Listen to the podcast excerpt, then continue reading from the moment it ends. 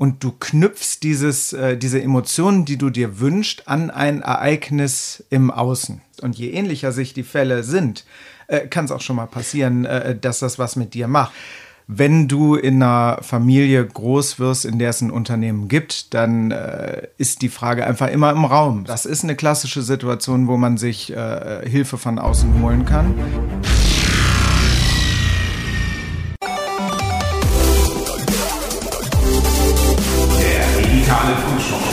Andreas Radhofer und Thomas Kraus. Moin, lieber Thomas, Moin. hallo. Moin, moin Andreas. Aus technischen Gründen, ich musste gerade ein bisschen lachen. Entschuldigung, liebe Leute. Ja. Hallo, liebe, liebe FrühshopperInnen. Ähm, Andreas und ich haben heute eine klassische Einzählmethode gewählt für unsere Technik aus technischen Gründen, wie man immer so schön sagt.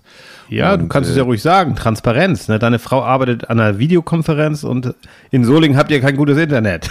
Ja, in Solingen äh, steht hier so ein Typ äh, bei, an jedem Haus und äh, schüttelt immer so ein bisschen am Kabel, wenn ein bisschen mehr kommen soll. Ich muss dann immer runterrufen, äh, mehr, mehr Brandbreite und dann schüttelt er so ein bisschen am Kabel, aber es funktioniert ganz gut, ja.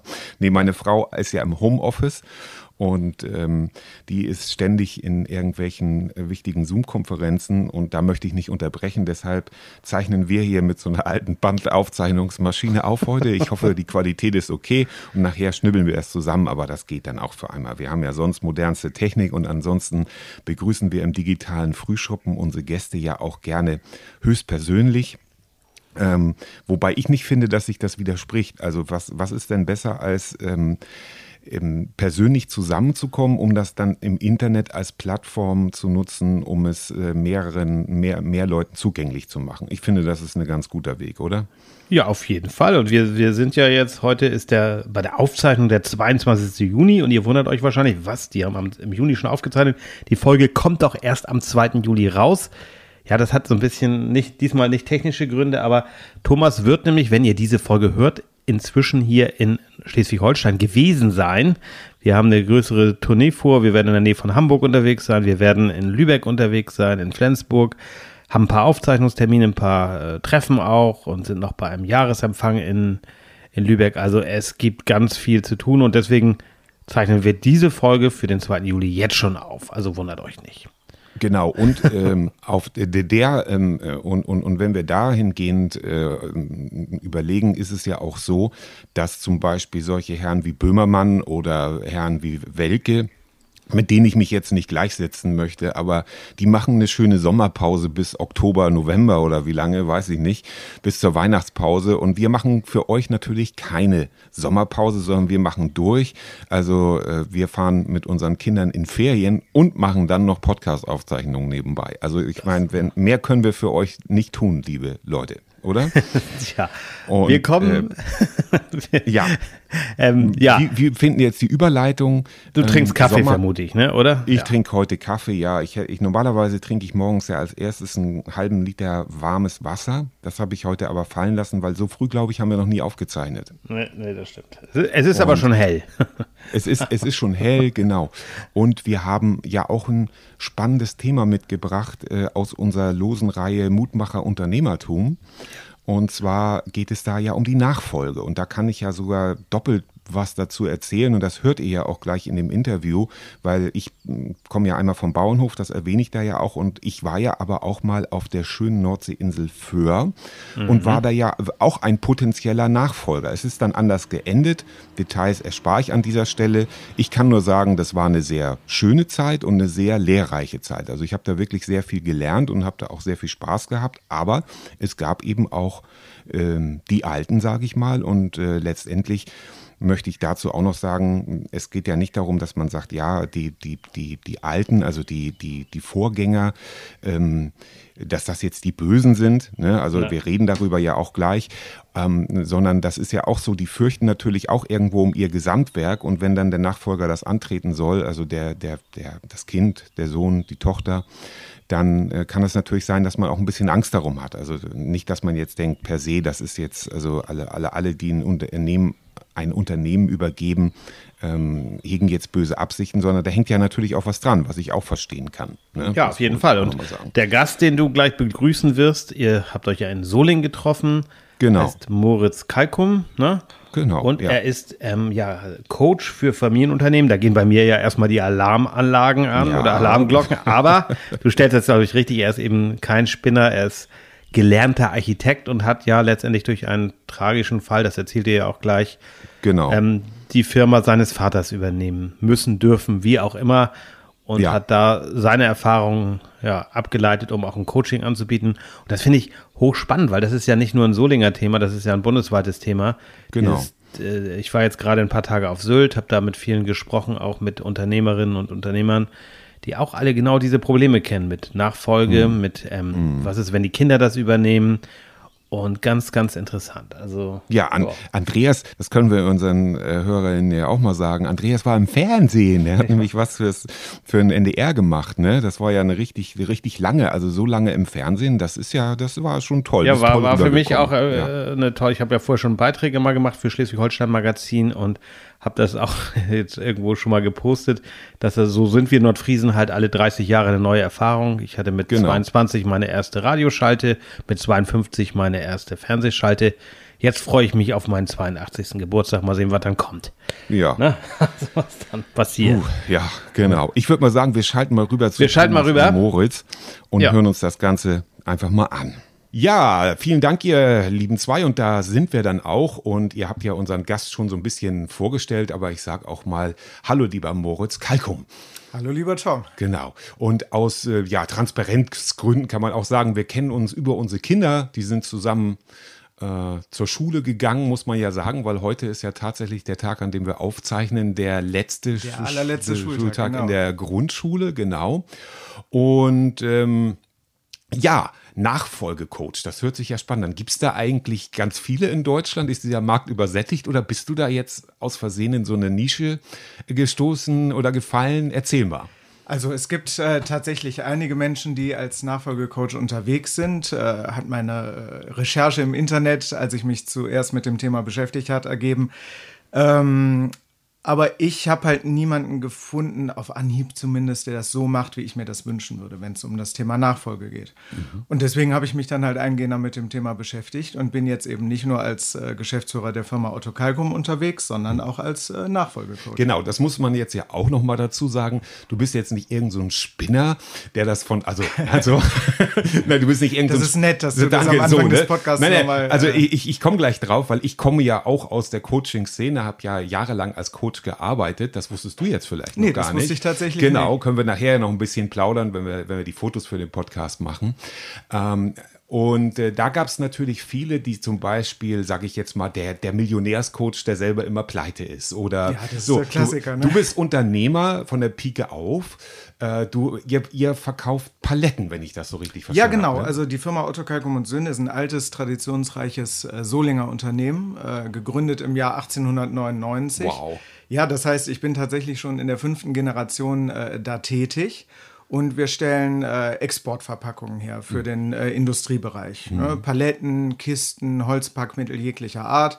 Das heißt, wenn du jetzt hier nicht sitzen würdest und Podcast machen würdest, sondern äh, wärst ein Maschinenbauer und verkaufst eine Maschine nach Übersee, dann würdest du hoffentlich uns dann anrufen. Wir würden mal vorbeikommen, würden die Maschine ausmessen und würden dann halt eine maßgeschneiderte Verpackung machen, um sie zu verschicken. Also auch Spezialaufträge tatsächlich. Eigentlich nur Spezialaufträge. Ah, Also okay. wir sind nicht im Massenmarkt unterwegs, gerade wenn man an äh, Paletten denkt, als äh, unbedarfter Mensch, der nicht oft über Paletten nachdenkt, dann hat jeder erstmal eine Europalette im Kopf. Genau. Äh, genau, das machen wir im Prinzip gar nicht. Denn äh, um Europaletten herzustellen, brauchst du ein Riesenwerk mit riesig teuren Maschinen, die am Tag, was weiß ich, wie viele äh, tausend Paletten produzieren. Nein, wir machen tatsächlich Sonderanfertigung für unsere Cool. Kunden. Also wenn ein Kunde, äh, und da will ich jetzt gar nicht zu sehr ins Detail gehen, weil das gar nicht so interessant ist für viele Menschen. Ja, ja, wer Aber weiß. wenn ein Kunde jetzt keine Palette will, die 800 mal 1200 groß ist, sondern eben 10 Zentimeter länger oder kürzer oder die viel stärker sein muss, dann bauen wir die hier in Solingen und äh, ja, genau, das machen wir. Ja, und ihr habt ja ja auch mm, drumherum, sag ich mal, wahrscheinlich viele Kunden, weil da sind ja viele metallarbeitende Vertriebe, die wahrscheinlich schwere Sachen auch mal nach Übersee verschicken müssen, wie du so schön im Beispiel gesagt Genau, hast. das ist so. Und was ich eigentlich natürlich damit sagen wollte, ähm, dass du eben weißt, wovon du redest. Du bist ein, ein Nachfolger in diesem Traditionsbetrieb in der fünften Generation. Da hast du sicherlich auch dein ein oder anderes äh, Spektakel erlebt, sage ich mal. Und du bist Unternehmer. Ähm, und das würde ich mal sagen, und du hast äh, diverse Ausbildungen gemacht als Coach. Ich würde sagen, dann qualifiziert sich, da, qualifiziert dich das allemal als Unternehmer äh, und Coach, wollte ich sagen, und Coach. So ist das, genau. Und diese, diese Coach-Idee, äh, auch diese äh, spezielle Nachfolge-Coach-Idee, die kommt halt äh, natürlich aus meiner eigenen Geschichte. Wie du sagst, ich bin selber Nachfolger. Ich habe äh, die Nachfolge bei uns im Unternehmen angetreten im Jahr 2008 war es mhm. und äh, nicht geplant, sondern dadurch, dass mein Vater sehr schwer erkrankt ist und äh, an, an, an einer Krebserkrankung verstorben ist wenn du in einer Familie groß wirst, in der es ein Unternehmen gibt, dann äh, ist die Frage einfach immer im Raum. So, auch wenn die noch nicht gestellt wird, wenn du sieben oder acht bist. Aber ähm, die Frage ist natürlich da, was, was ist denn mit dem Unternehmen und was ist mit dir, wenn du groß wirst? Willst du das irgendwann mal übernehmen? Und äh, ich war eigentlich in der ganz äh, glücklichen Lage, dass mein Vater da keinen großen, äh, keinen großen Druck aufgebaut hat. Ähm, irgendwann wurde halt gefragt, Moritz, möchtest du das machen? Und ich habe relativ klar gesagt, nein, das möchte ich nicht machen und habe mich also ursprünglich dagegen entschieden und äh, habe dann mein äh, Architekturstudium in äh, Bochum angetreten. Okay, also du wolltest ursprünglich Architekt werden dann. Oder? Das war wohl der Plan, genau. Häuserdesign. Ähm, genau. genau, dann habe ich angefangen zu studieren. Das hat mir sehr viel Spaß gemacht, das hat mir sehr viel Freude gemacht. Ähm, und ich wäre dann ganz klassisch den Weg äh, gegangen, den ein Architekt halt geht. Ich wäre wahrscheinlich aus Solingen weggegangen, in eine große Stadt, in ein schönes Büro.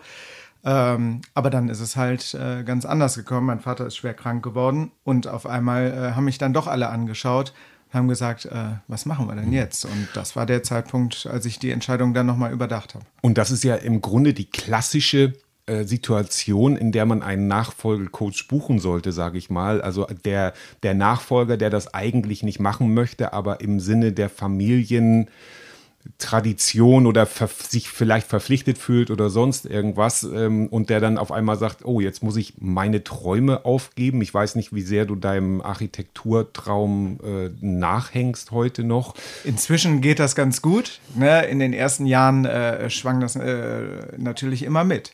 Ähm, das ist so. Und wie du sagst, klar, das ist eine klassische Situation, wo man sich äh, Hilfe von außen holen kann.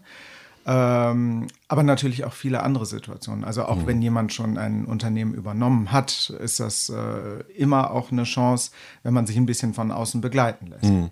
Also das sind ja so, ich bin auch in der Wirtschaftswelt rum, rumgeturnt und habe da auch so einiges erlebt und ich komme aber auch von einem Bauernhof wo es eben so Tradition war, sage ich mal, dass der Nachfolger oder der, der, der scheidende Landwirt ähm, in die sogenannte Abnahme zog. Das war dann ein Haus, das auf dem Bauernhof Grundstück gebaut wurde, wo dann die Alten eben mit auf dem Hof saßen. Das kann natürlich auch Vorteile haben, ja. Äh, dass man also sagt, okay, die, wir können immer rüber gucken, wie geht's den Alten, wir können die unterstützen und das ist dann mehr Generation im Grunde oder so. Äh, ich habe das aber bei Freunden auch mitbekommen, dass das eben auch ein bisschen nerven kann, weil der alte Bauer halt rumläuft und wie, wie muckt der Junge das schon wieder, also wie macht der Junge das schon wieder auf dem Feld das und kann so. ich mir sehr wohl ne? vorstellen. Und deshalb hatte mein Vater entschieden, und das war die richtige Entscheidung, dass die, dass die Alten quasi einen Ort weiter ihr Häuschen bekommen. Mhm. Und das hat sich als richtig erwiesen, weil da war ein Kaufmann, da war dies und das.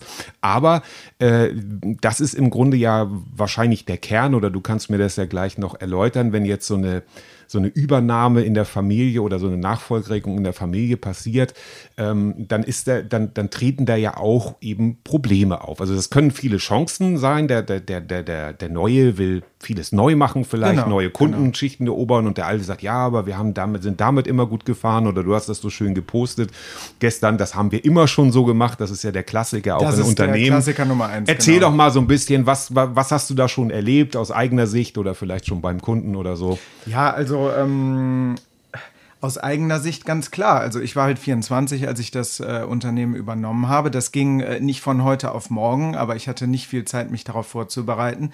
Und äh, dann sind es natürlich solche Situationen, oder ich möchte anders anfangen, es gibt ja einmal die fachliche äh, Ebene, da musste ich mich reinarbeiten. Ähm, das kriegt man aber hin. So, und das äh, gerade in unserer Branche, ich meine, wir bauen keine äh, total äh, ausgefallenen Maschinen oder keine äh, Raketen, mit denen man zum Mond fliegen kann, wir bauen halt Holzpaletten. So, das kriegt man relativ schnell hin. Ähm, aber neben dieser fachlichen Ebene ist halt die emotionale Ebene da. Und äh, für die interessiere ich mich halt. Denn ich habe bei mir festgestellt, das waren immer wieder emotionale Themen, die mich gechallenged haben in meinem Berufsalltag als, äh, äh ja, als Geschäftsführer und Inhaber einer Firma. Also solche Fragen wie, wie spreche ich denn jetzt mit den Mitarbeitern? Ne? Gerade in Familienunternehmen ist es oft so, dass Mitarbeiter da sind, die sind schon länger im Unternehmen als du vielleicht auf der Welt. Ne? Die haben dich als Baby gesehen, die haben mit meinem Vater da gestanden, als er Papa geworden ist, haben mit einem Bier angestoßen, die haben mich gesehen, wie ich da früher Fußball und Tischtennis gespielt habe. Und dann stehst du auf einmal auf der Belegschaft und dann, äh, dann bist du der Chef, wie die gerne sagen. Ne? Dann sagen die, ja gut, der alte Chef ist halt nicht mehr da, dann bist du jetzt der Chef. Was machen wir jetzt, Chef? Ne? Mhm. Und ähm, das ist nicht nur einfach. Und da habe ich oft gesessen und mich gefragt, so, hey, wie gehst du jetzt damit um?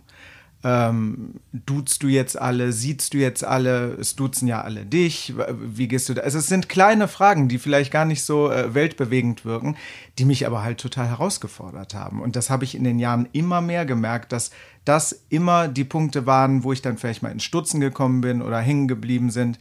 Und deswegen ähm, habe ich mich halt auch auf dieses Thema Emotionen so gestürzt, sage ich mal. Und deswegen ist das auch das Hauptthema meines, äh, meines Coachings und der Ausbildung, die ich da gemacht habe. Mhm.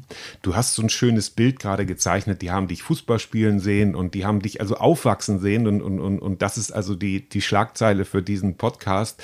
Ähm, die, die sind länger im Unternehmen, als du auf der Welt bist. So, mhm. und das ist ja, das ist ja eine Machtgefälle ist vielleicht das falsche Wort, aber vielleicht können wir damit so ein bisschen arbeiten, dass man sagt, ein, ein Nachfolger, den man hat, äh, ich, ich, ich zeichne jetzt noch mal ein drastischeres Bild, also den, die, die, die Mitarbeiter haben gesehen, wie der Junge oder das Mädchen in die Hose pinkelt, äh, weil es nicht rechtzeitig zur Toilette kommt und jetzt das soll das auf Glück, einmal. Das haben Sie zum Glück nicht nein, gesehen. nein, nein, aber ich, ich, ich, ich, ich will so ein drastisches Bild zeichnen, dass man sagt, wie sollen wir den oder die jetzt ernst nehmen? Ja, genau. also das ist so der, das ist so der Punkt und es, es ist ja auch eine besondere Situation. Also nur weil ich der Sohn von jemand bin, bin ich ja nicht automatisch äh, der bestqualifizierte eventuell für den Job. Ne? Ja, in so Familienunternehmen ist dieses Denken noch sehr oft drin, ne, dass das schon Sinn macht, dass der Sohn das übernimmt. Ähm, nur wenn du halt auf einmal Geschäftsführer bist, und bei mir ist es dann natürlich nochmal sehr schnell gegangen. Der klassische Weg wäre ja eventuell wie auf dem Bauernhof, wie du das eben gesagt hast, dass es so einen langsamen Übergang geben kann, dass der Nachfolger sich auch einarbeiten darf und vielleicht mal alle Abteilungen durchläuft und vielleicht mal bei einem befreundeten Unternehmen lernt und dann immer mehr da ist. Der alte Chef äh, oder die alte Chefin zieht sich immer mehr zurück. Ähm, bei mir äh, ging es jetzt relativ schnell. Ähm, und das ist auch eine Situation, die fühlt sich hier und da vielleicht äh, schon mal gar nicht so natürlich an. Ne? Dann bist du nämlich auf einmal sozusagen, äh, zumindest in dem äh, Organigramm dieses Unternehmens, auf einmal ganz oben. Und ähm, ja klar, das wird auch äh, natürlich sehr genau von den Mitarbeitern beäugt und mhm. äh, der ein oder andere, das hast du immer, wird dann auch mal prüfen, so ja, wie, ist er denn drauf, wie weit äh, können wir gehen und wie, wie, wie ist denn jetzt hier die Zusammenarbeit? Ist ne? das überhaupt eine Führungskraft oder kann er das überhaupt sein? Genau, oder, und das, äh, das äh, ist halt, äh, das ist halt spannend und herausfordernd äh, zur selben Zeit. Ja. Genau, und das ist ja auch der Unterschied, ob man jetzt sagt, wenn du jetzt gesagt hättest, wenn du also jeden Abend so eine kleine Palette mit ins Bett genommen hättest als Kind und gesagt, ich will unbedingt diese Firma übernehmen, weil Paletten sind mein Leben und hättest dann eine Ausbildung angefangen zum Palettenbauer oder so, sage ich jetzt mal. Ja. Und dann äh, wärst du irgendwann, hättest du irgendwann im Büro, äh, im, im Vorzimmerbüro oder was, ich mache jetzt einfach, das muss nicht ja, ja, nur, das nur, ist, nur, äh, dass wir darauf hinauskommen, dass du im Vorzimmerbüro geholfen hättest, um dann zu sagen, so, und dann kann ich endlich die Firma übernehmen und du wurdest gefragt worden, willst du das jetzt machen? Also mitten im Architekturstudium. Das wollte ich noch sagen. Zum Archite also ist dir beim Palettenbauen dein Architekturstudium ein bisschen zur Hilfe gekommen für Stabilität und Berechnung? Da muss man ja auch Bock haben dazu. Oder ist das eher standardisiert Nein, oder lernt sich das in einem halben Jahr oder in drei Monaten oder? Da hat es nicht viel geholfen, muss man ganz, okay. äh, muss man okay. ganz ehrlich okay. sagen. Also mhm. ähm, äh, da ich schon im Studium nicht gern Statiken berechnet habe äh, und das das Einzige wäre, was mir am Ende hätte helfen können, äh, war das nicht wirklich, äh, okay. ähm, war das äh, nicht wirklich eine Hilfe. Ähm, ja, ich habe das Architekturstudium gemacht. Ich habe in dem Sinne nie als Architekt gearbeitet, zumindest nicht, äh, zumindest nicht dauerhaft. Aber natürlich prägt ein Studium äh, dich und ein Studium prägt äh, deine Sicht auf die Dinge und wie du wie du Dinge erfasst oder wie du Dinge machst. Und von daher natürlich begleitet mich das auch heute noch mhm. und äh, wird mich immer begleiten. Aber es ist jetzt leider nicht so, dass ich jetzt hier einen äh, unfairen äh, Wettbewerbsvorteil hätte, weil ich die äh, stabilsten Paletten okay. Äh, mache, weil ich der Einzige bin in der Branche, der irgendwie rechnen kann, äh, wie viel Gewicht da so drauf passt und wie viel nicht. Gut, also du hast vorhin auch ähm, so schön gesagt, der, der, der Sohn ist nicht automatisch, das hat mich so ein bisschen an, an die Monarchie äh, total, erinnert. Total. Der Sohn ist nicht unbedingt der qualifiziert, muss nicht unbedingt der qualifizierteste Nachfolger in einem Betrieb sein, wo man sagt, du, das musst du jetzt, das könnte ja und wenn, wenn zum Beispiel der Vater nicht brutto von netto unterscheiden kann, das aber jetzt so 20 Jahre gut gegangen ist, ja. weil er sagt, doch Junge, guck mal hier, das ist unsere Schublade und da ist das Bargeld drin und davon kaufst du wieder Sachen und dann die Bücher, das ist nicht so wichtig. Dann geht das schon. So genau, dann lernt er ja im Grunde das, was der Vater vielleicht, äh, also und, und, und übernimmt das so ja. und äh, deshalb läuft der Betrieb so schlecht jetzt. Mhm. Also ich, ich, ich meine jetzt nicht immer euren Betrieb, den kenne ich ja gar nicht. Das sollen immer nur so Beispiele sein, das, das damit du klar. darauf angehen kannst. Aber was ist so dein ähm, ja prägnant, also wie gehst du, wie gehst du als, als Coach an, an so ein Ding ran, wo du merkst, ah, das knistert da ganz schön äh, und zwar nicht erotisch, sondern, sondern also da ist ganz schön viel Stress in dieser Nachfolgegeschichte und ähm, der, der, der, der, der Nachfolger hat das jetzt so durchgerungen, dass du da so ein Coaching machst und ja. äh, der, der Alte sagt so, ah, naja, okay, gut, wenn es unbedingt sein muss, sieht nicht so einen Sinn da drin. Ja. Ähm, wie gehst du da ran? Kannst du das so mal so, so, so eine, so eine ja, Case Study sozusagen. Also im Prinzip äh, gehe ich daran als, äh, ja, es sitzt einfach ein Mensch vor mir, der mir erzählt, was ihn herausfordert, der mir erzählt, wo er sich blockiert fühlt, der mir vielleicht erzählt, wo er gerne hin möchte, wo er herkommt, wo er gerade ist, warum er nicht weiterkommt. Dass das jetzt ein Nachfolger ist, dass das jetzt jemand ist aus einem Familienbetrieb, das äh, ist dem geschuldet, dass ich mich für dieses Thema so interessiere und wie du am Anfang natürlich auch gesagt hast, natürlich auch darauf hinweisen kann, dass ich äh, grundsätzlich ein Verständnis für ihn habe, weil ich das auch mal erlebt habe. So, nur weil ich aus dem Familienbetrieb komme, heißt das natürlich nicht, dass ich jeden Familienbetrieb kenne und jeder Familienbetrieb ist wie jede Familie, die dahinter steht, ganz, ganz, ganz individuell. Ähm, aber es könnte auch jemand gegenüber sitzen, der angestellt in einem großen Konzern ist, der ein Problem mit seinem Chef hat. Das ist für mein Coaching, was ich mache, nicht, äh, nicht spezifisch, aber das ist halt der Rahmen, den ich mir gesucht habe, weil mich dieses Thema einfach äh, unheimlich, unheimlich interessiert, weil sich da einfach zwei Ebenen übereinander schieben. Ähm, die ganz oft für Probleme äh, sorgen. Also ich meine, jeder, der eine Familie hat, und das haben ja nun mal die meisten von uns, weiß schon, wie viel Potenzial äh, da liegt. Ne? Familienfeiern sind nicht umsonst äh, ein, äh, ein, Ort, wo sich nicht jeder immer hundertprozentig wohlfühlt. Da knistert es halt auch schon mal. Und auch da wäre für den einen oder anderen so ein Emotionscoaching äh, vielleicht eine ganz feine Sache. So, wenn sich dann aber diese berufliche Ebene sozusagen da drüber legt und dann ist dein Vater, mit dem du vielleicht, sage ich jetzt mal, eh ein angespanntes Verhältnis hast oder ein sehr lockeres Verhältnis, dann ist er auf einmal nicht nur dein Vater, dann ist er auch dein Chef. Aber in einem halben Jahr sollst du sein Chef sein oder du sollst was von ihm übernehmen. Das ist Wahnsinn. Und was da für Dynamiken entsteht, das ist äh, jedes Mal anders und jedes Mal spannend. Und ähm, ja, auf deine Frage zurückzukommen, ich, ich höre mir einfach an, was die Leute mir erzählen. Und dann, äh, dann schauen wir einfach, äh, wie wir da weitermachen. Mhm.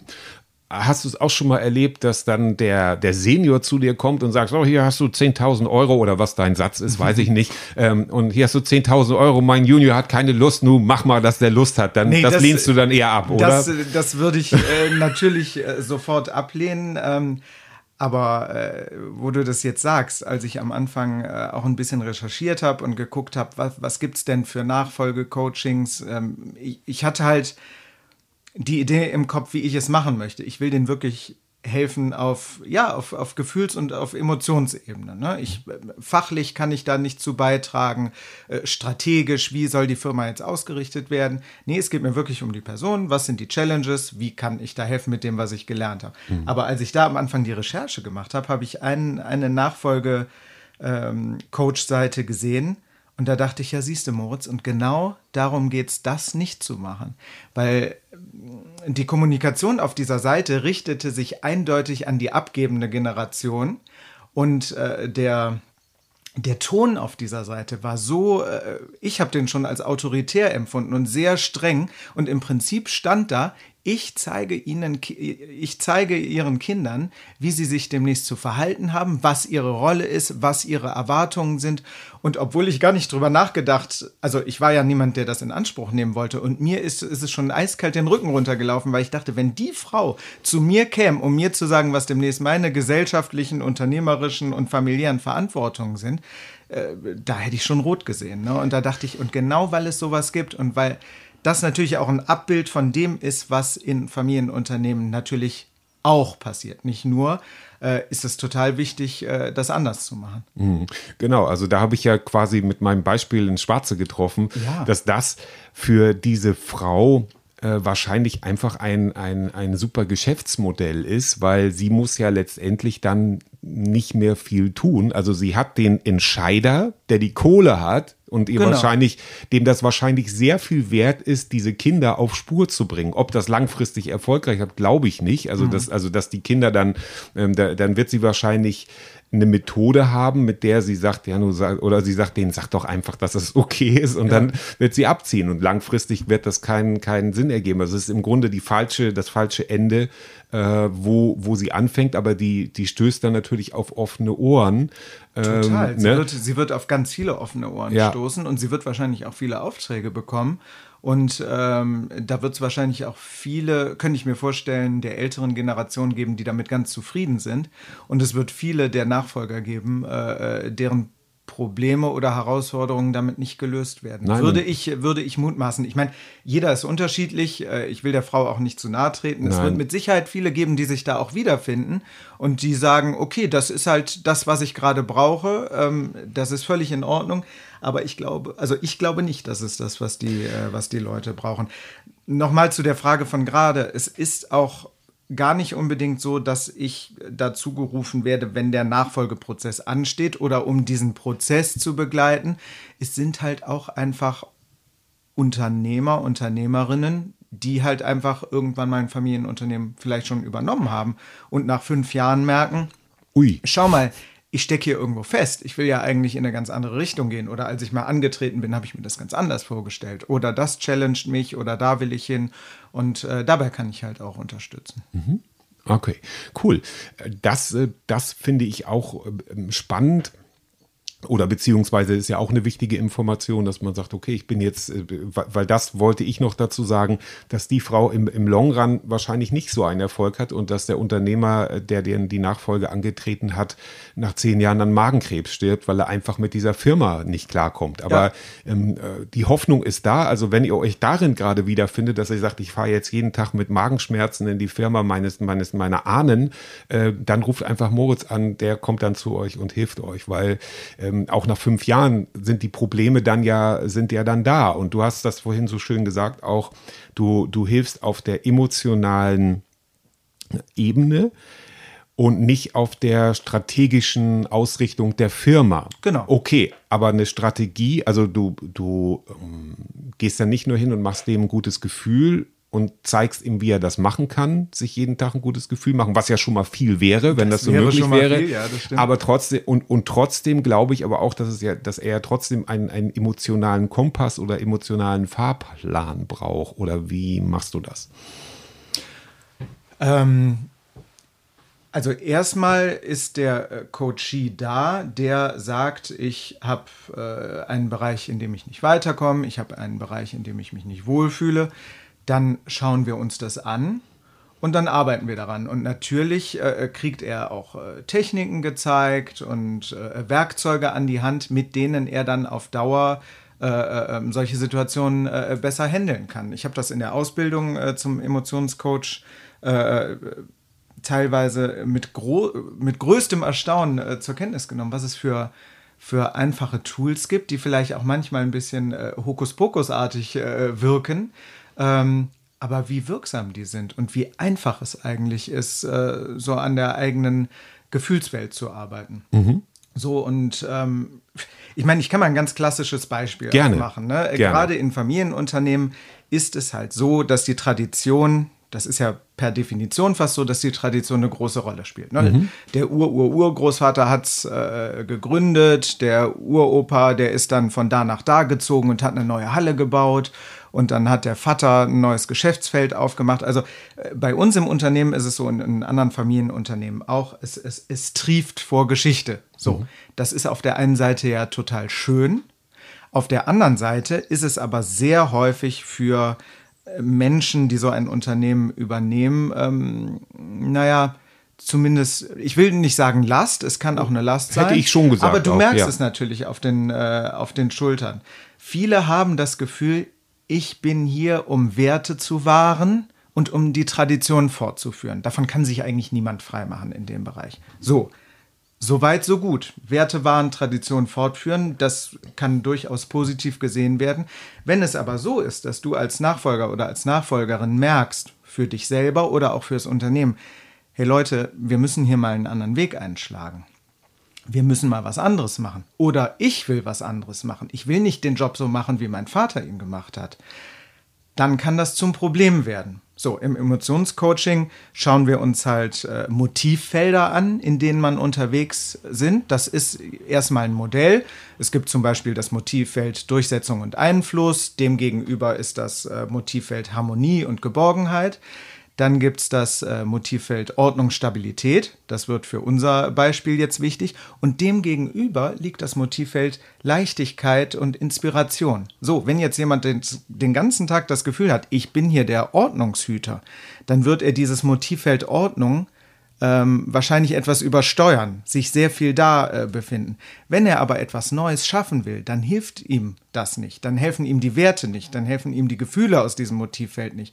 Dann braucht er Inspiration und Leichtigkeit, weil er nämlich einfach mal vorangehen muss oder möchte und sagen will, hey Leute, wir gehen jetzt nicht da lang, es geht jetzt hier lang.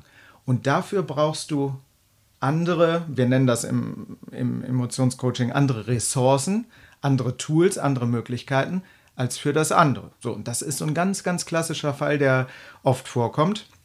Genau, und dann, wenn wir das herausgearbeitet haben und sagen, hey, ein bisschen mehr Leichtigkeit und ein bisschen mehr äh, Kreativität, dann können wir halt daran arbeiten, ja, wie, wie kriegst du die denn? Genau, also das, da kommt mir jetzt gerade so ein Bild, äh, das Erbe der Guldenburgs. Also da äh, weiß ich nicht, ob du die Serie kennst, äh, muss man auch nicht, aber da, da soll das dann also auch dann letztendlich doch der, der Sohn übernehmen, also den großen gräflichen Brauereibetrieb und Landwirtschaft und hast du nicht gesehen. Und das ist aber so ein, so ein Lebenskünstler und der kriegt das halt überhaupt nicht in den Griff, weil die Leute ihn überhaupt nicht ernst nehmen. Und du hast ja jetzt auch gerade ein schönes Beispiel genannt. Äh, in der Praxis kann das aber wirklich ja ne, kriegsentscheidend ist in diesen Zeiten nicht das gute Wort, aber, aber, aber äh, entscheidend sein einfach. Ähm, was, was macht man da, wenn man sagt, ja, komm, geh. Das, also, dass dann altgediente Mitarbeiter, die einen haben aufwachsen, denken, komm, geh einfach, lass uns das machen, wir haben das immer so gemacht. Was ist das für ein emotionaler Quadrant? Also wie geht das? Die Durchsetzung hattest du gerade eben auch genannt. Wie, wie macht man das? Wie macht man das? Also es, äh, es ist tatsächlich so, ähm, ja, du hast natürlich recht. Also ähm, wenn diese Situation ist, altgedienter Mitarbeiter, hör mal, wir, äh, ne, wir machen das schon seit äh, 1912 so und du willst dann halt sagen, äh, wir machen es anders. Einmal das, was ich eben gesagt habe, das Thema Leichtigkeit und Inspiration spielt da eine Rolle. Aber ähm, in deinem konkreten Beispiel Durchsetzung und Einfluss, wenn du ein Typ bist, dem das gar nicht liegt, dann kann das natürlich schwierig sein. Und ähm, für jeden für jedes Motivfeld, äh, was ich eben genannt habe, gibt es äh, sogenannte äh, Ressourcen oder ich glaube Superressourcen heißt das sogar da in diesem M-Chase-Coaching. Und das ist ganz interessant, weil es auch ein äh, Feld ist, was mich äh, viel beschäftigt. In dem Fall wäre das zum Beispiel Stolz. Also die Emotion Stolz, wenn du Stolz ist sehr negativ, äh, äh, Stolz ist ein bisschen negativ belegt, der Begriff. Ähm, aber wenn man sich äh, mit, mit echtem oder authentischen Stolz auseinandersetzt, nämlich Stolz sein über Dinge, die du gemacht hast, ne? Nicht, äh, weil du irgendwo geboren worden bist, nicht, weil deine Kinder irgendwie toll im Tennis sind. Nein, nein, es geht darum, du hast etwas gemacht und es hat funktioniert. Und das ist sozusagen, ich nenne das jetzt mal den, in Anführungsstrichen, den guten Stolz. Und wenn du dieses Gefühl kultivierst, dann wird es dir beim Thema Durchsetzung und Einflussnahme helfen. weil es einfach eine Emotion ist, die dich Dinge durchsetzen lässt. Das funktioniert. Ich habe das bei mir selber gesehen. Da war ich noch in der Coaching-Ausbildung. Ich habe ein, ähm, ja, ein sehr schwieriges Kundengespräch vor äh, mir gehabt, was ich auch schon lange hinausgezögert habe, was ich eigentlich auch gar nicht machen wollte. Und ich kam halt gerade aus einem Coaching, was sich nur mit dem Thema Stolz beschäftigt hat. Und ähm, ich war also noch ganz in diesem, in diesem Vibe. Ich habe mich damit beschäftigt, ich habe die Tools benutzt und ich bin zwei Tage später dahin gefahren und habe mich richtig äh, sozusagen äh, vollgepumpt mit Stolz und habe da ganz anders am Tisch gesessen. Und das funktioniert wirklich.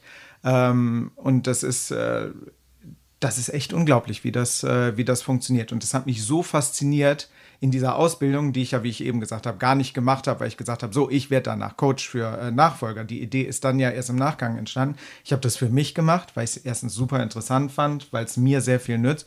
Und dann dachte ich, hey, das musst du Leuten zeigen. Das ist, äh, das ist echt unglaublich. Cool. Mein Opa hat gesagt, als er mich gesehen hat als Baby, der wart kein Buhr. Also das wird kein Bauer, sagt er dann auf Plattdeutsch, der wart kein Buhr. Und damit war das Thema für meinen Vater auch abgehakt. Okay. Äh, und ich hatte auch nie, also ich habe unseren Hof geliebt ne, und äh, stehe auch da zu meiner Heimat oder liebe das alles. Aber ich wusste auch, das ist nichts für mich. Ich muss irgendwas, ich, ich, ich wusste damals noch nicht, was ich machen werde, aber irgendwas anderes. Also hatte So. der Opa recht. Der Opa hatte absolut Ja. recht. Der hat auch gesagt, irgendwann wird der Ort, in dem wir wohnen, das ist also ein Kog, wird äh, zwei Leuten gehören. Das hat er 1975 oder so gesagt, äh, weil, weil er vorausgesehen hat, dass die Höfe, die damals relativ klein waren, sich immer mehr zusammenlegen werden und tatsächlich nicht ganz, aber er hat, also das waren schon, war der hat schon sehr, sehr schlaue, äh, so war, war kein großer Redner oder so, aber der hat immer mal so Sätze rausgehauen. Was ich am allerwichtigsten finde, egal ob Nachfolgeunternehmer oder, oder beziehungsweise bei dem Ding kann das ja sein, also nehmen wir mal an, es gibt jetzt eine, eine wir sind in Solingen, eine Messerfirma und äh, das ist eine Traditionsfirma auch seit 1800 Dunumal. Und äh, es wird klar, der Sohn äh, oder die Tochter wird äh, Messerhersteller und äh, die träumt aber oder der träumt aber von nichts anderem als jetzt zum Beispiel Künstler, Maler zu werden. Und äh, wird da so reingedrückt und macht das eben auch und geht aber jeden Tag so zur Arbeit und hat überhaupt keine Beziehung zu Messern, finde das im Gegenteil ganz furchtbar, weil es sich als Kind vielleicht mal geschnitten hat. Du merkst, ich zeichne gerne Bilder, aber um das einfach auch den Zuhörern so vor Augen zu führen, äh, was machst du dann? Also Stichwort Motivation, Antrieb, Leidenschaft. Ja, wenn man etwas nicht mit Leidenschaft machen muss und Paletten sind ja jetzt auch ein sehr leidenschaftsloses Ding, vielleicht, also da kann man vielleicht auch was draus machen. Ähm, natürlich äh, kann man damit auch, äh, klar, aber Geld ist auch nicht, nicht immer, kann nicht immer der Antrieb nur sein. Kann's nicht, ähm, Oder man splittet das, dass man sagt, okay, ich mache, bin tagsüber Unternehmer und danach mache ich einfach was richtig Geiles und da kann ich mir die Zeit nehmen, weil ich die Kohle da, daraus beziehe oder wie gehst du daran? Das, das finde ich sehr wichtig. Das ist, ähm, erstmal könnte man natürlich drüber nachdenken. Du hast ja jetzt ein Bild gezeichnet von jemand, der äh, ein Unternehmen übernimmt, dessen Arbeit er quasi nicht liebt. Du könntest natürlich mal drüber nachdenken, ähm, was würdest du der Person als Freund oder Freundin empfehlen? Ne, das äh, finde ich, schon mal äh, äh, eine ganz spannende Idee. Aber so weit kann ich im Coaching natürlich nicht gehen. Auch wenn ich da jemanden vor mir habe und ich will eigentlich sagen, hör mal, willst du das nicht lieber lassen und äh, Malerin werden?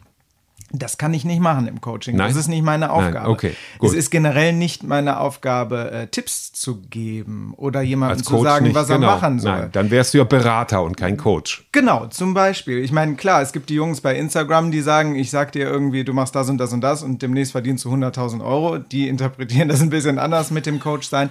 Nein, es geht, äh, es geht darum, äh, dass ich äh, einen Rahmen schaffe, ne, einen vertraulichen Rahmen, in dem sich der Coachie halt entwickeln kann und in dem Ideen, Gefühle, die halt dann aufkommen können in so einem Coaching, die da ihren Platz haben und die da äh, wertschätzend betrachtet werden. Und ich schaffe halt einen Raum, dass auch der Coachee die Möglichkeit hat, seine Ideen und Gefühle, die sich dann im Idealfall deutlicher zeigen, als das im Alltag möglich ist, dass der die sich anguckt. Und wenn dann am Ende stehen würde für den Coach, ich will das nicht machen, dann ist das sein, dann ist das sein Ergebnis und dann kann er überlegen, was er, was er damit macht. Ich biete da wirklich nur einen Rahmen. Ich habe ich hab Tools an der Hand, äh, die dabei helfen können, dass er ähm, ja im Prinzip seine Emotionen anders wahrnehmen kann als bisher oder in vielen Fällen muss man auch sagen, überhaupt erstmal wahrnehmen, denn das ist auch äh, relativ erstaunlich, wie viele Leute so zu ihren Emotionen äh, einen sehr schlechten Zugang haben. Ne? Die sind natürlich geprägt von ihren, ihren Emotionen, die sind natürlich da, aber die packen die so weit weg, dass es wirklich dass sie zwar davon beeinflusst werden, aber das nicht, nicht benennen können oder Mhm. damit nicht umgehen können. Verstehe. Und äh, das ist das, was ich da machen muss.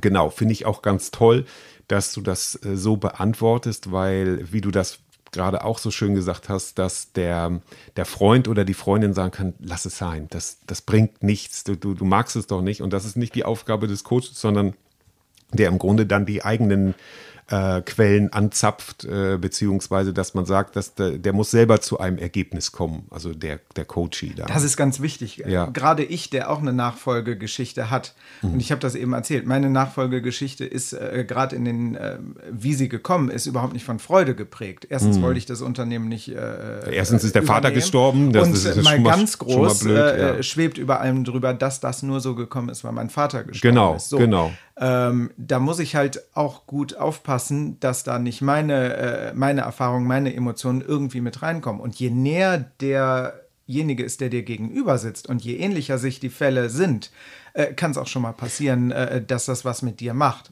Und das ist halt eine gefährliche Situation, wo man wirklich äh, zurück, einen Schritt zurücknehmen muss äh, und echt aufpassen muss, dass man da äh, die Sachen nicht vermischt. Ich bin zum Beispiel einmal in einem Coaching echt sauer geworden, weil mein Gegenüber eine Situation beschrieben hat, in der äh, er total sauer geworden ist. Und mich hat dieses Verhalten einer dritten Person, über die er gesprochen so. hat, so aufgeregt, ich bin richtig sauer geworden. Ne? Ich habe das gemerkt, ne? Herzschlag erhöht und dann ähm, davor bist du halt nicht gefeit. Aber aufpassen muss man auf jeden Fall darauf.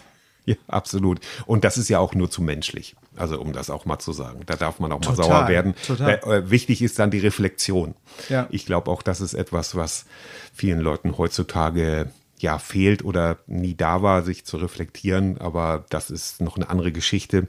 Und als Coach sollst du keine Tipps geben. Auf der anderen Seite hast du vielleicht ein, zwei, also so, wir kommen gleich noch zu deinem Umtrieb der Woche. Ja. Ähm, vielleicht hast du noch so ein, zwei universal Mini-Tipps, die dem ersten Step, also wenn jetzt jemand diesen Podcast hört und denkt, ja, das geht da eigentlich nur um mich und äh, also Mhm. der jetzt gerade hört, vielleicht so ähm, so zwei, drei Universaltipps oder ein, zwei oder einen guten vielleicht, äh, äh, so ne, ähm, der, der, wo man sagt, das das könnte jetzt so im ersten Step so ein bisschen die Spitzen glätten. Ja, klar. Also ähm, eine Dinge, äh, etwas, was mir oft begegnet, erstens bei mir selber, aber halt auch im Rahmen der Coachings, ist so ein, so ein Ding, das machen wir, glaube ich, alle schon mal. Ähm, wir wollen uns so und so fühlen. Also, wir wollen uns frei fühlen oder du willst dich äh, ähm, verbunden fühlen zu jemand und du knüpfst dieses, äh, diese Emotionen, die du dir wünschst, an ein Ereignis im Außen.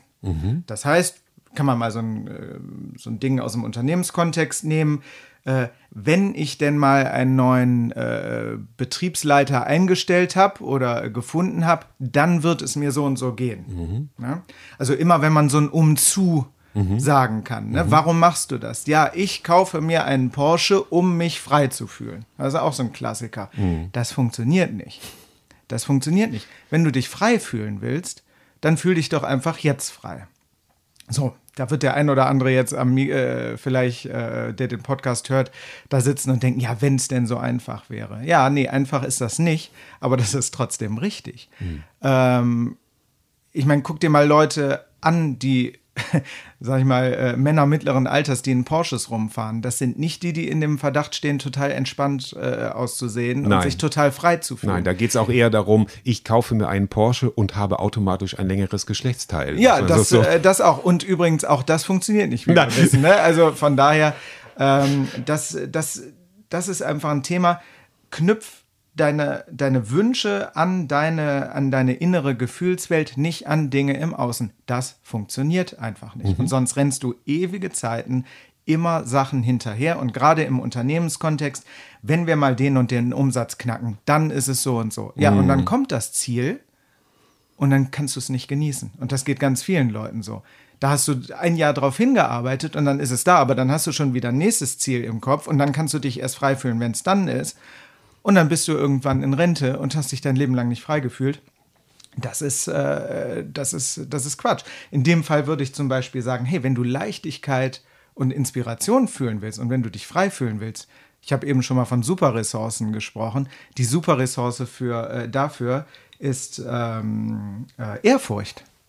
Ehrfurcht. Wann empfinden wir Ehrfurcht? Wenn wir uns als kleines Teil von etwas Großem wahrnehmen. Warum sitzen wir denn stundenlang am Meer, glotzen da drauf und alle Probleme, die wir haben, fühlen sich auf einmal an, als wären sie vielleicht gar nicht so schlimm, wie wenn wir zu Hause sitzen im Büro. Ja, weil wir Ehrfurcht empfinden, weil wir einfach in der Natur sind. Das wäre zum Beispiel so ein Tipp, ähm, äh, was man da machen könnte.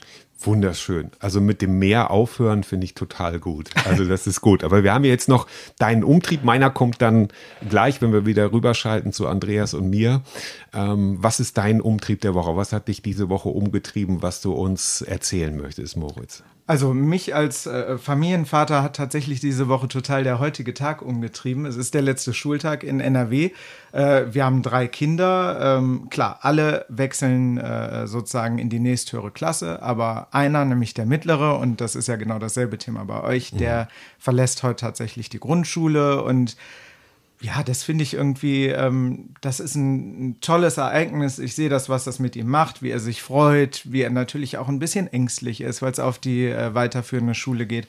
Und ich merke an mir, je älter ich werde, beziehungsweise auch je älter die Kinder werden, kommen die jetzt in ein Alter, ähm, in dem, äh, wo ich mich auch noch sehr gut dran erinnern kann. Ne? Also ich erinnere mich auch, wie es war, auf die weiterführende Schule zu gehen. Ich erinnere mich nicht mehr so aktiv, wie der erste Schultag auf der äh, Grundschule war. Und ähm, das verfolge ich sehr gerne mit. Und diese, diese Emotionen auch, die da irgendwie Ja, diese Woche sind hochgekommen wieder, sind, genau, genau, da ja. sind sie wieder. Ähm, das fand ich total schön und auch irgendwie ganz rührend. Und das Mhm. äh, beschäftigt mich diese Woche ganz viel. Das äh, kann ich gut nachempfinden. Das denke ich mir. Und ja. ich bin ja kein Coach mehr, also darf ich das auch sozusagen. Ja, prima, perfekt. Vielen Dank, lieber Moritz. Das war also Moritz Kalkum. Und ähm, wenn ihr Unternehmer seid, der eine Nachfolge antreten soll, dann könnt ihr euch das Ganze nochmal anhören und dann könnt ihr euch bei, bei Moritz melden. In diesem Sinne gebe ich jetzt wieder zurück zu Andreas und mir und äh, wir sagen Tschüss. ja, tschüss und vielen Dank, dass ich da sein durfte. Gerne. Schön, dass du hier warst. Ja, interessanter Mann, muss ich sagen. Ist, glaube ich, so Ja. ungefähr zehn Jahre jünger als wir. Ne? Aber, also, ja, interessant Ja. und äh, spannende Erfahrung. Ja, er hat äh, viel, viel Energie und äh, hat ja, wie er auch sagte, drei Kinder. Und äh, die Kinder untereinander, unsere Kinder kennen sich auch sehr gut, das auch nochmal aus Transparenzgründen gesagt. Und die, ja, er hat viel vor und ähm, ist auch jemand, der sehr viel nachdenkt über sich und das Leben. Und ich würde mal sagen, wir machen jetzt direkt äh, den Umtrieb der Woche.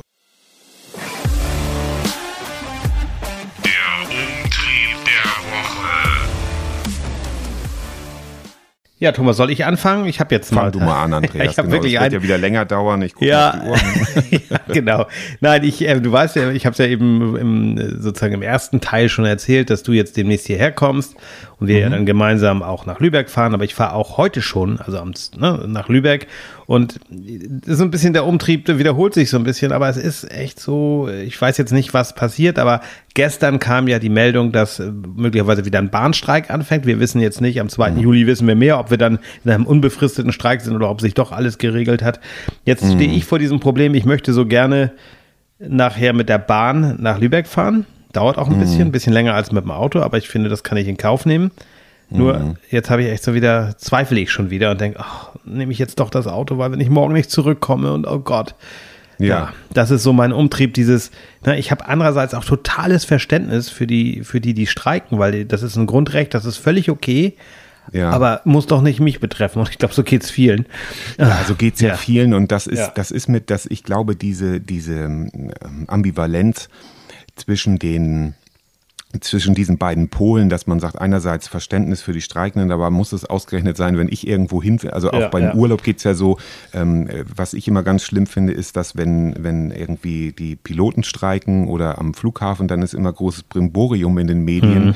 Wenn aber Pflegekräfte streiken, die ja nun wirklich ums Verrecken schlecht bezahlt werden, das interessiert kaum jemanden. Und das finde ich immer ganz schlimm. Ergänzend möchte ich zu, zu ÖPNV noch sagen, das habe ich ja auch gehabt mit, mit meinem Sohn, ähm, dass die, der, der zu einer Sportveranstaltung sollte und von uns aus sind das dann sechs Minuten mit dem Auto Ja. und fast 40 Minuten mit dem Bus und zu Fuß. Und Und hat er die Busfahrt gut sein. geschafft denn? Klappte das mit der Busfahrt? er ist auch Bus gefahren, oder? Du Arsch. Nein, ich habe ich hab kapituliert. Ich gebe das hier auch Ja, ganz ich, offen zu. kann ich total verstehen, ja. Ich, der, der, der wirklich 95 Prozent zu Fuß und mit dem Fahrrad äh, geht, also mir ist keine Tour zu weit mit dem Fahrrad, aber wenn die Kinder dann dabei sind, Ja, dann ich ist es dann das, wird's ja. Und äh, nee, ich sage das ganz offen und ich habe wirklich, ich habe wirklich ähm, vor Wut geweint. Das muss ich auch mal ehrlich sagen. Vor Wut über, über, über darüber, dass das so ist und dass ich nicht die Nerven hatte zu sagen, komm, wir gehen jetzt zum Bus und fahren jetzt mit dem Bus, juckeln wieder hin. Ganz mal abgesehen davon, dass äh, die andere, die Grundschule, bei der gleichen Veranstaltung das geschafft hat, einen Bus zu organisieren von der Schule aus, sodass alle wie gewohnt zur Schule gehen. Nein, hier muss, müssen dann Tausende von Eltern, nein, also viele Eltern damit klarkommen, irgendwie außerhalb ihrer Arbeitszeit das Kind dann dahin zu gurken. Das, das nur mal am Rande. Und Ja, mein Umtrieb ist im Ja. Grunde auch schnell erzählt. Moritz hat äh, ja gesagt, so, ähm, dass man ihn das umgetrieben hat, dass das jetzt seine, äh, dass das jetzt in der Grundschule der Abschluss war und so. Das ging mir ähnlich. Und dann habe ich mich mit Moritz, glaube ich, noch anderthalb Stunden nach unserem Podcast äh, eine anderthalb Stunden unterhalten. Und dann habe ich eben auch gemerkt, das ist jemand, der sehr viel auch über, über die Gesellschaft nachdenkt und über die gesellschaftliche Situation. Und da habe ich so gedacht, dass es eben, oder da sind wir übereingekommen, dass es nicht so viele Menschen gibt, die auch wirklich über sich selbst reflektieren. Und zu viel Grübeln ist auch nicht gut, aber über das eigene Verhalten ab und zu mal nachzudenken, glaube ich, das würde vielen Menschen gut anstehen. Und denen, denen es am meisten ansteht, die haben aber zumindest äußerlich sind die so von sich überzeugt, dass äh, die gar nicht denken, dass sie, dass ihr Verhalten vielleicht auch einer Optimierung bedürfen könnte. Ich rede jetzt nicht von ständiger Selbstoptimierung, ich bin der Beste, ich bin der Beste, ich bin der Beste, sondern eben zu sagen, im, im, im Wechselspiel mit anderen Menschen zu kommunizieren und dann zu sagen, Mensch, da bin ich vielleicht mal ein bisschen über die Stränge geschlagen. Wie kann ich das nächstes Mal besser machen, dass mein Gegenüber vielleicht anders reagiert? Oder wie kann ich, ja, verstehst du, was ich meine? Ich verstehe total, was, ich du, äh, ja. also absolut, das ist, aber das ist so dieses Problem, was wir haben, und da haben wir schon oft drüber gesprochen, wir werden wohl auch in Zukunft noch drü oft drüber sprechen müssen. ja. Es ist, ja, es sind nicht nur die wilden Zeiten und es ist sicherlich auch viel Aufmerksamkeit gerade da und ähm, ich glaube, das, das ist alles, äh, ja, äh, ob man Social Media sich anguckt, die Leute können sich überall mitteilen. Ne? Früher war, hat, das Beispiel habe ich schon mal genannt, früher hatte der Dor Dorftrottel genau einen Follower, das war der Barkeeper in seinem Dorfkrug. Heute Ja. sind es ja, halt leer. find das, das- äh, ja, es, es ist ja grundsätzlich ist die Idee, dass jeder seine Meinung sagen darf, äh, finde ich ja grundsätzlich begrüßenswert. Und man hat ja, äh, es gab so ein lustig, lustiges Meme von, von El Hotzo mal, äh, wo man sagt, früher als Kind dachte ich, könnte ich doch die Gedanken aller anderen Menschen äh, lesen. genau. Und heute hat sich das letztendlich erfüllt. Ja, das will auch keiner. Also im Grunde kann man nur sagen, wie Peter Lustig früher in Löwenzahn, ähm, jetzt könnt ihr abschalten, es kommt nichts mehr. So, und das sollte man vielleicht auch ab und zu im, im Internet mal machen, einfach mal abschalten oder einfach mal nicht so viel. Also, zum, zum, also was ich meinen Kindern am Sterbebett sagen werde, ist, lest nie die Kommentare, so, falls es das dann noch gibt. Aber das, das bringt einen um, das, das bringt einen ins Grab. Macht das nicht. Lest keine, unter, in keinem Social Media Kanal, lest nicht die Kommentare. Niemals. Unter keinen Umständen. Thomas, Ja, das- atme das war durch. mein Umtrieb. ich ich brauche dich Genau. nächste Woche in Topform hier. Wir haben viel Genau. vor. Absolut. Atme absolut. durch, es wird irgendwie alles gut. Genau. Durchhalten. In diesem Sinne, macht's gut, kommt gut durch die Zeiten und wir äh, sind weiter für euch unterwegs und versorgen euch mit Nachschub, mit Podcast-Nachschub in euren Sommerferien. Denn die, äh, wir haben ja als erstes Bundesland angefangen und die richtig großen Sommerferien kommen ja für die meisten erst noch. Ich glaube, in Bayern fangen die Sommerferien im Dezember an oder so. Okay, alles klar. Bis dann. Tschüss, Liebe Andreas. Grüße. Tschüss, liebe Leute. Ende.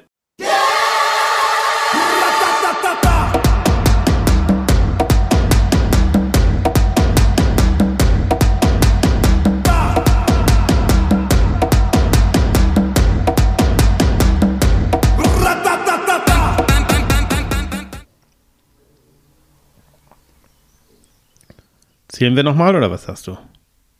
Nö, ich, das, wir, wir gehen jetzt einfach direkt rüber. Okay. Fang du mal an, sag mal was.